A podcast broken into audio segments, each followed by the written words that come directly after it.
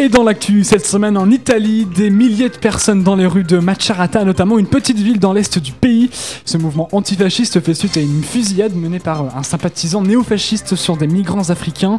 Le thème de l'immigration est désormais au cœur de la campagne des élections législatives italiennes.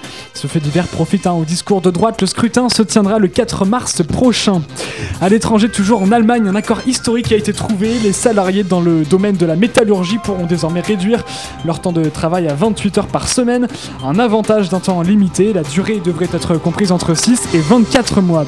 Et à l'issue d'ailleurs de cette période, les salariés auront la garantie de retrouver un poste à temps plein.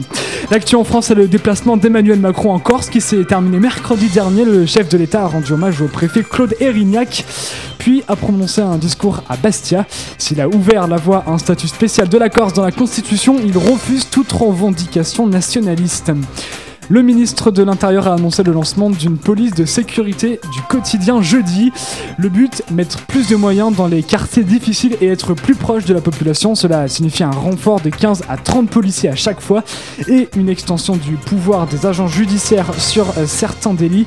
Pour assurer plus de proximité, Gérard Collomb a également annoncé un renfort de 500 personnes en zone gendarmerie dans 20 départements. Le même jour, l'affaire Nicolas Hulot est ressortie dans une enquête du nouveau journal Hebdo, une affaire de harcèlement sexuel jugée en 2008 par le parquet de Saint-Malo et classée sans suite en 2008. Le gouvernement a fait part de sa confiance envers Nicolas Hulot. De la politique toujours, et Jean-Marie Le Pen reste-t-il au Front National? Nouvelle péripétie la semaine dernière dans la bataille père-fille de la famille Le Pen. Le fondateur du parti d'extrême droite français a été écarté de son propre parti par la justice pour, euh, euh, à cause pardon, de ses propos sur la Shoah et sur le maréchal Pétain, mais il a décidé de rester président d'honneur du Front National. Une décision que Marine Le Pen ne cautionne pas. Elle menace de supprimer cette fonction. Ce week-end, ils étaient 30 000 à manifester le, à fêter pardon, le choix du gouvernement de ne pas construire d'aéroport à Notre-Dame-des-Landes.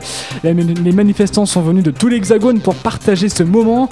Certains indices ont l'intention de continuer sur ce qui avait commencé à se construire à l'intérieur de la ZAD, c'est-à-dire un laboratoire d'une société nouvelle, écolo et hors des lois du marché. Et en ce moment, et comment pardon faire une revue de l'actualité de la semaine sans parler des JO en Corée du Sud Mercredi, un rapprochement historique entre la Corée du Nord et la Corée du Sud s'est opéré pendant la cérémonie d'ouverture. Un moyen pour les deux pays de fortifier leurs relations diplomatiques. Et cette semaine, on a encore beaucoup, parlé des intempéries, mais j'ai pas jugé euh, utile d'en dire plus de détails. Voilà pour la carte de la semaine et à la semaine prochaine pour de nouvelles actus.